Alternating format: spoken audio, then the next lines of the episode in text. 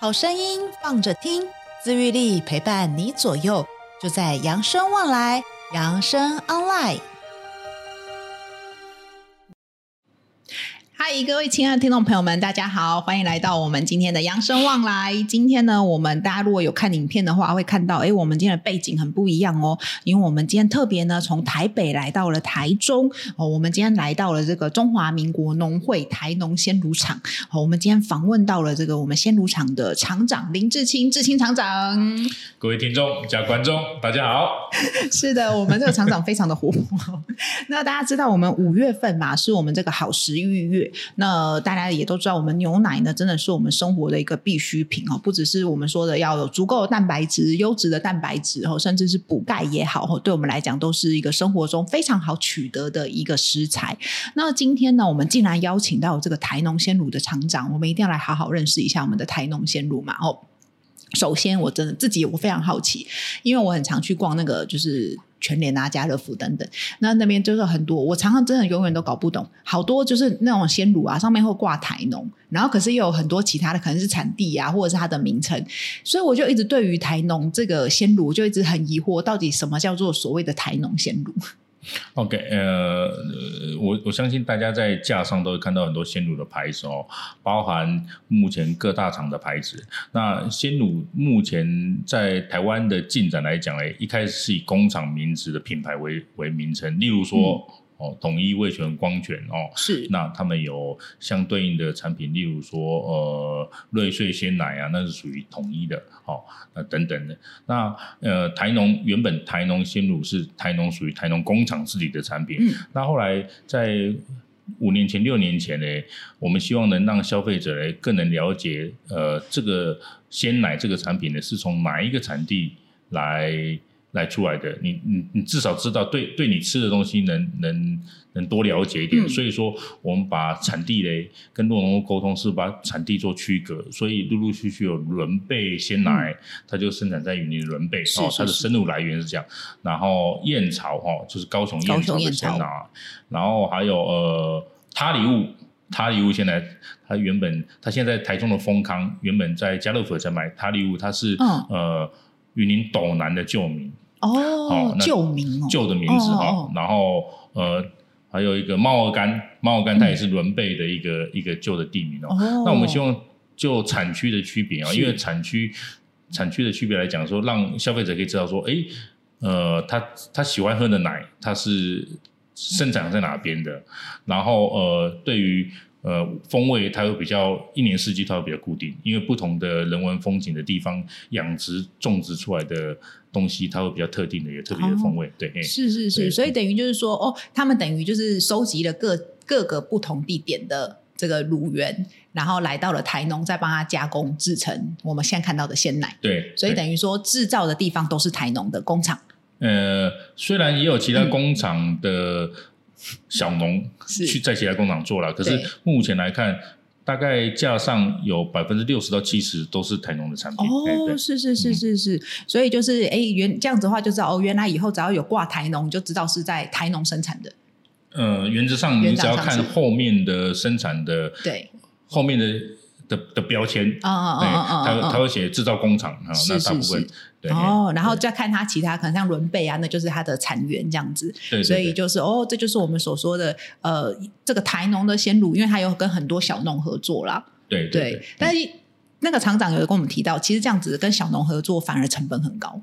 对呃，它它它变成所有的奶都要独立，各自独立，各自分桶，然后各自独立杀菌，是，然后呃，它它它不能去混到原料，不能去哦混哦到。哦哦那而且呃，原本所谓的规模经济，它变成它是呃客制化的东西，是是是所以相对来讲它成本会高，就所以比较高你在外面架上看到的鲜奶，是因为价格台农做的小农鲜奶价格比较高的原因是这个原因，其实不是因为呃想要多赚那一点或是哦，怎么样。哦，哎了解，就是因为它的这个制作过程，其实我忽然想到，这跟那个酒的 whisky 有点像。就是 whisky 比较有混麦跟单麦，呃，可以可以类似可以类似这么讲啦，就是我们我们还是希望说哦。多一点选项让消费消者费者做选选择而不是是选工厂的牌子。例如哦说，你选的台农就只有知道它是呃，这个奶是从台农做的，可是对如果在台农的下面还有其他不同的区域的，嗯，也许有的人喜欢比较清淡口味的，也许他会选择这个这个味道的奶。对是是是，所以而且可能就是刚刚我们讲到嘛，因为像小农的话，就是它是专门就是跟这一家这个这个产源合作的。但如果说有时候我们喝到那些其他品牌的，它可能就是所谓的我各地收收来之后混在一起，对对对对对，他用种乳的概念来处理嗯它奶的部分。然后所以就是这就是跟小农不一样啊。所以其实我觉得这样好像比较可以理解说，哦，当身为我们我们身为消费者的时候，可以怎么去做选择？就是像刚刚厂长说的，如果这个是产业产地比较单一、比较单纯，就像他说的，味道会。比较一年四季都会比较这个维持在同一个状况，是对，的，那如果说其他的话，就是综合嘛，反正我今天这边收那边收，那其实最后就是可能就是这个样子。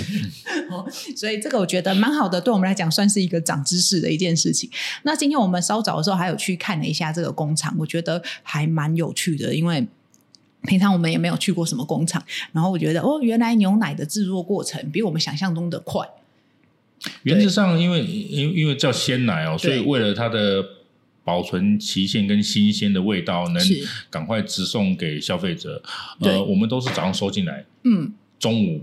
就第可以一送批出就要去出去了。哦。对所以如果快的话，我们其实下午就可以在超市都可以买得到。对，原则上他送出对去，他就要尽快上架。哎哦，对是好，我这边还有一个问题，就是这个我觉得应该可能大家也会觉得很好奇，因为呃，如果大家常就是可能你曾经在国外或是你出国过，我觉得大家都会对于牛奶这个呃价钱有很大的觉得很有感啊，因为相较于像以前我在澳洲啊，我们以前那个买牛奶，你那真的是一一千 CC 大概才一块钱澳币，然后或者是你在日本买牛嗯奶，你就换算台北都。台币都相对便宜很多，所以我一直很想问一下说为什么就是台湾的牛奶啊，跟很多国家比起来，我们价钱算偏高？那它的原因到底是什么？是厂商赚的比较多吗？还 是 OK，其实哦，其实台湾嗯牛奶的鲜奶的价格啦，我们讲台湾鲜奶的价格在全世界算是前几名的价格，哦相对来讲哦。那呃，我们发现有几个问题，第一个部分是台湾本身的养殖成本就高，嗯台湾地狭人稠，是那呃，很多很多时候，呃，养牛的呃落农户呢，它是比较集约式的管理，它没办法像国外的有广大的牧场用放牧，然后每一间落农户养的头数都有，都都都没办法太多啦，啊，那所以变成说，呃，它到最后面，它没办法有有规模经济的产生，嗯嗯嗯那另外一部分就是呃，送来工厂之后，送到桐乳为台湾的对于呃鲜奶的桐乳的费用呢，相对来讲，在跟国外比起来也是比较高一点的。是是是对啊，所以在双重的情况下呢，你自然而然台湾的鲜奶其实价格就比较就会偏高嗯本身先天就不良啦，那后天再加一个失调，那就会比较麻烦一点。哦所以综合所有的原因起来。对，因为台湾不是像外国外，就是很多是这种，就是放着它跑就好， 因为他们地地很大嘛，像是什么纽西兰啊什么，对对对对对对，所以我们的本来就是，就是我们的牛也是比较辛苦一点，要集中在一起。一一方面集中，一方面台湾的气候它属于比较热带的，哦，呃，牛只适合的温度是在二十度左右。哦对我们是是我们大是部分呃以产量来讲，我们大部分使用的我们在养殖的都是荷兰牛。哦，嗯那荷兰牛它喜欢的温度是二十度，而且全年都是凉凉的，它的产乳量才高。呃哦所以遇到夏天的时候，常常会奶量变少，对原因是因为天气太热，牛吃不下就没有奶。哦，嗯难怪，所以真的在台湾，你比较常看到就是冬天的牛奶比较容易打折， 因为产量比较多。对对对，产量多，因为 对舒服了，对对奶对就对多了。对哎，好，那接下来呢？我觉得有一个问题，我觉得是这个大家都困惑了很久哦，就是像我们看到这个前面都是保酒乳嘛，那想问问看这个厂长，我们到底保酒乳跟鲜乳？你觉得有什么差别吗？就是保酒乳是因为现在人好像都觉得新鲜牛奶比较，因为刚刚你像说的嘛，我们早上做，中午晚上可能我们就可以在超商买得嗯到哼新鲜的鲜奶。那我们为什么要买保酒乳？ OK，那个其实那是台湾的饮食习惯所改变哦。在二十年前、三十年前，嗯其实如果你有印象的话，呃，台农就已经做到宅配的保酒乳。哦，哎、我记得小的时候有那个要订鲜奶，有没有？然后就是这种保酒乳，然后你喝完还要把那个罐子再收回对去。对，那个 平时平时要回收的，对他每个礼拜去你家一次，对然后对就对对对把一箩筐的奶所以，一个礼拜奶的量放你对家，然后那个有一个箱子，对不对？对对有一个对小对信小信箱那个，然后在你家门口，然后你就是有订那个羊乳哎，之类这种，然后他就会，然后他会就送来给你，然后会回收这样子。对，这个台对哦农二十年、三十年这种，那时候为什么会这样做？嗯第一个部分是家里的冰箱的普及率是不是到是零点六吧，哦，那时候冰箱普及率。第二个部分是是呃，透过台农的技术，可以将生乳嘞，嗯，它就原封不动的把它保存在玻璃瓶里面，哦，那可以长时间的放着。所对，以说一个礼拜做一次，一个礼拜送一次给你，你是是你可以是不用每天送，它对减少了这个运输的成嗯本。嗯嗯，对而且以前那个年代就是没有像现在买东西这么方便啦，那个对时候也对也是便利商店啊、嗯超市不对，多那时候都还没那么多，对对对。对对啊，所以所以那时候那时候其实保酒乳就就是那时候在，哦那后来慢慢的大家装了冰箱、便利商店是方便，诶，大家认为东西要喝新鲜的对是 OK 的，对我没意见。那可是正常来讲，保酒乳它的营养价值是跟鲜奶其实是一模一样的，对对尤对其台农做的保酒乳，嗯原味的保酒乳，是它是百分之百生乳，直接去哦装瓶之后才杀菌。哦，那杀菌完之后，它就可以做长久的保存。对对所以对，呃，很多人认为长久保存是加了防腐剂，其对实这是一个很错误的观念哦。哦，那因为它的保酒乳的杀菌技术反而比鲜奶的杀菌技术还要再更先进一点。哦，对对对是对怎么说？为什么？因为正常的牛奶制品，嗯它经过前端的均值对杀菌之后嘞对，哦然后呃鲜奶它就以低温保存，对，那保酒乳呢，它就是呃其它的前端跟鲜奶是完全一模一样的，哦那只不过它装瓶之后充填装瓶之后，它还要是进去有一个叫杀菌是是服后杀。嗯那后杀之后，它连瓶子啊里面的奶在一起再杀过一遍，哦它就彻底的灭菌了。哦，所以在类似真空的玻璃瓶的环境下，它可以保存期限八个月甚至一年。对哦，OK OK，对，我们刚去那个厂，就是工厂的时候有看到，所以嗯它是先先把那个生乳就是杀菌了之后，就是等于是我们的鲜奶嘛，然后变成在这个里面，然后它对在这个整罐再去对对对对对灭菌，对对，然后灭菌之后就会真空包装，对。那我们选择的包材也是从三四十年来到目前为止都是选择唯一的玻璃瓶，因为啊它是目前来讲装奶的容器里面，它是第一个最不会变质，第一个对最能保持原来的味道。哦，最安全性最高的一个对玻，璃诶可是瓶这样相对成本也高吧？对对对，对那可是我觉得，呃，你你与其用塑胶瓶做保酒的产品，不如你用哦用玻璃瓶，玻璃瓶因为你要长时间保存嘛。而且刚刚厂长说，这个就是类似像说这个真空的包装嘛，所以它如果这个现在它上面都有这个这个瓶盖上面如果凸起来的话，就表示它有变质。对，这个概念跟罐头是一样的。你是，家里常常有罐头，如果碰管，对不对？对，哦，碰管，家里就有是罐那头种如果碰击跑出来对，那表示说里面有空气嘛。啊那代表什么意是是思？是代表里面有细细菌菌繁衍之后，空气才出来。对那如果你买了奶之后发现，哎，它的瓶盖是弹出来的对，哦，那表示它里面已经被空气呃被被细菌所所所侵犯了。哦，对是是，对是对。那这样的话，刚刚厂长有讲到这个是玻璃嘛，那嗯当然通常我们买的鲜乳可能就是有有那种就是纸盒装的新鲜屋，嗯然后或者是有那种所谓的就是一般的那种塑胶瓶。 PP 品对对哎对对，PP 瓶，那这种到底两个有差别吗？呃，纸盒跟冰品其实没有多大的差别对，嗯因为它就是短效期的保存。因为鲜奶它大概的保存期限大概都十二天到十四天，对，那从工厂做出来到你手上，可能已经过了三天到四天。对，到你手上之后，嗯你饮用完毕也不会超过它充填之后的一个礼拜。是是是所以短短期间的保存，用纸盒跟玻璃瓶方便就好，它是对以方便为主。哦，以方便。嗯可是像说纸盒比感觉比较环保，因为我可以回收啊。原则上是这样，对。对，那实际上的原则上听起来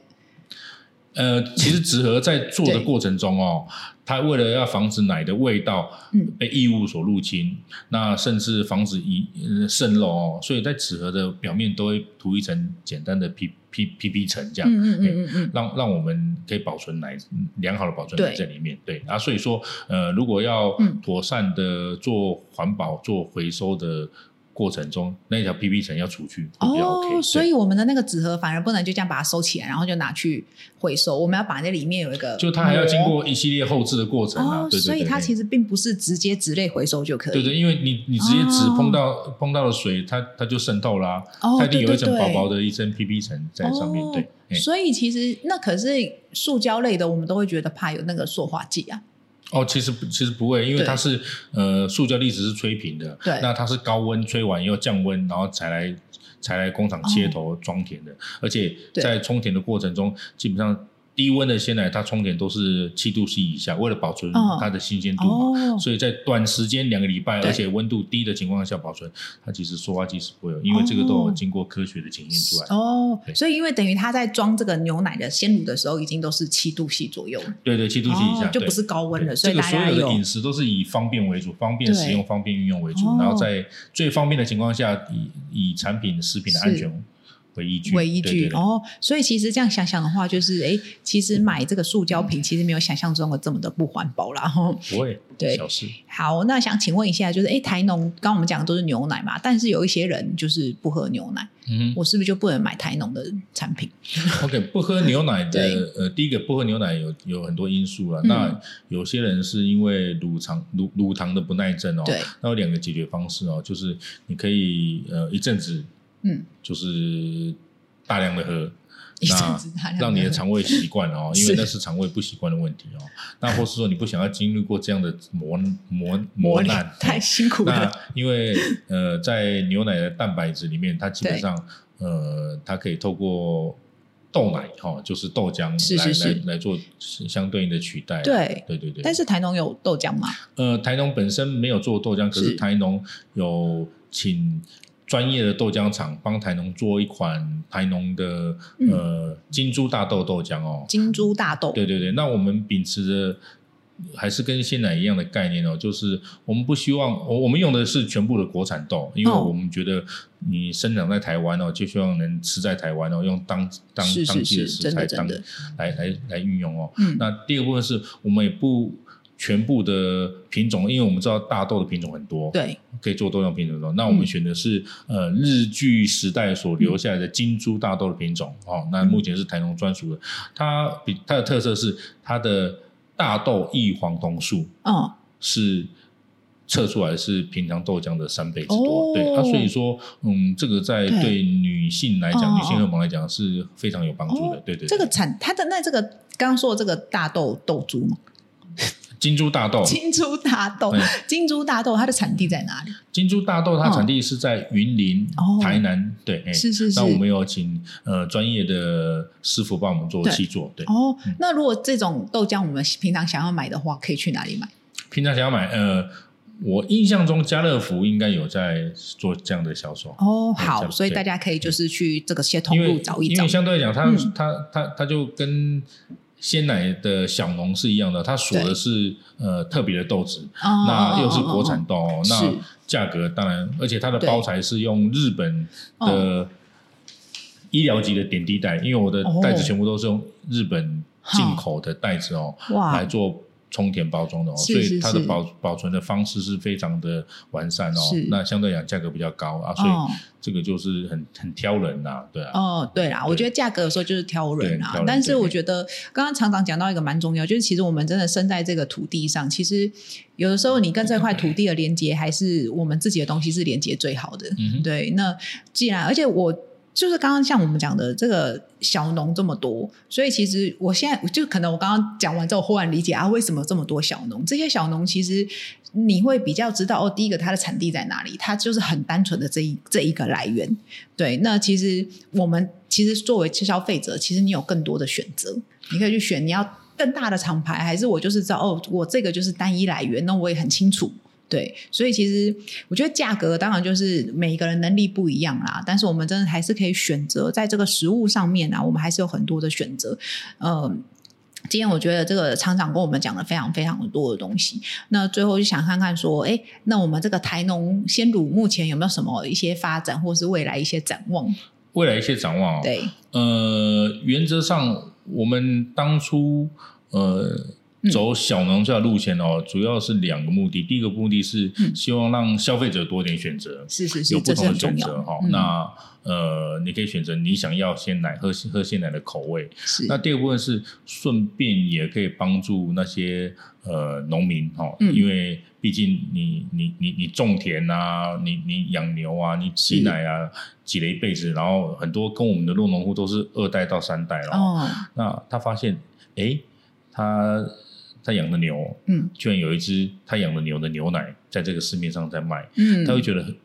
很很很很很很有很很有面子，是很荣誉的是事是情，你是知道吗？就是讲说出去都可以跟人家聊，哎，这个是我的，对对，这个是我们的。例如说，对我们伦贝的肉农户，他们就是很很兴奋说。是啊哎，呀，他们伦伦贝地区，我们伦贝在云林卖的很好、对哦，虽然价格颇高，对可是那是因为是生产制成的繁琐的关系哦。嗯嗯嗯嗯嗯那不过他们他们唯一署名的都是要伦贝的鲜奶，对对，真啊，的所以这个这个是比较有嗯有有面子。那未来我们还是持续希望说，呃，目前的市场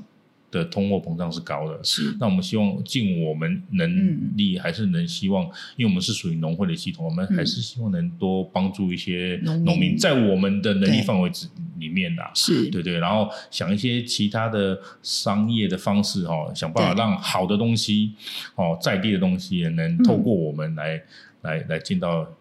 整个市场上来。对嗯是是是，所以其实农会还有非常呃，台湾农会其实真的有非常，哎，刚刚那个厂长说全台湾有多少个农会？全台湾有三百零二家的农会，三百零二家农会，所以以其实农会真的最主要都是在推广当地的这些农产品，跟帮助这些农民。对对，不同的地方有不同的没错特色农产品哦，是是那是你可以到各个农会去看看哦，你会发现很多特别不一样的嗯东西。真的，真的蛮有趣的，所以我们希望日后就是常常可以再帮我们介绍一下，有没有其他人可以哦来帮我们访问？当然没问题啊，好好好，对对哎对对对哎对，我嗯觉得是就是大家真的对于农产品这些，尤其像我真的自己本身，我在做选择的话，如果真的可以的话，尽量我都会以台湾为优先。对对，然后我真的觉得，就像真的常常说，真的大家都这么辛苦哈，哦不，各行各业都很辛苦啦。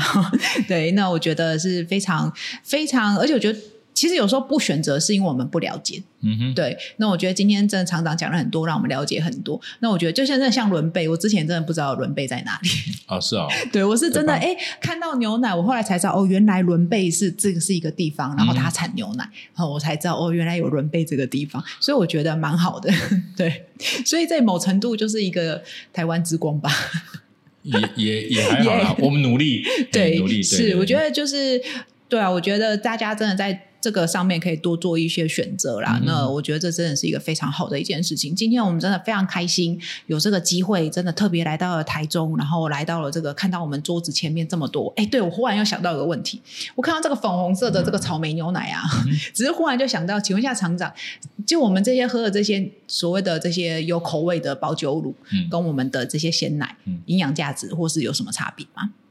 呃，我其实鲜奶跟保酒乳的营养价值是一样的，是，那只不过因为呃符合小朋友们的期待哦，对，他不一定想要喝呃纯呃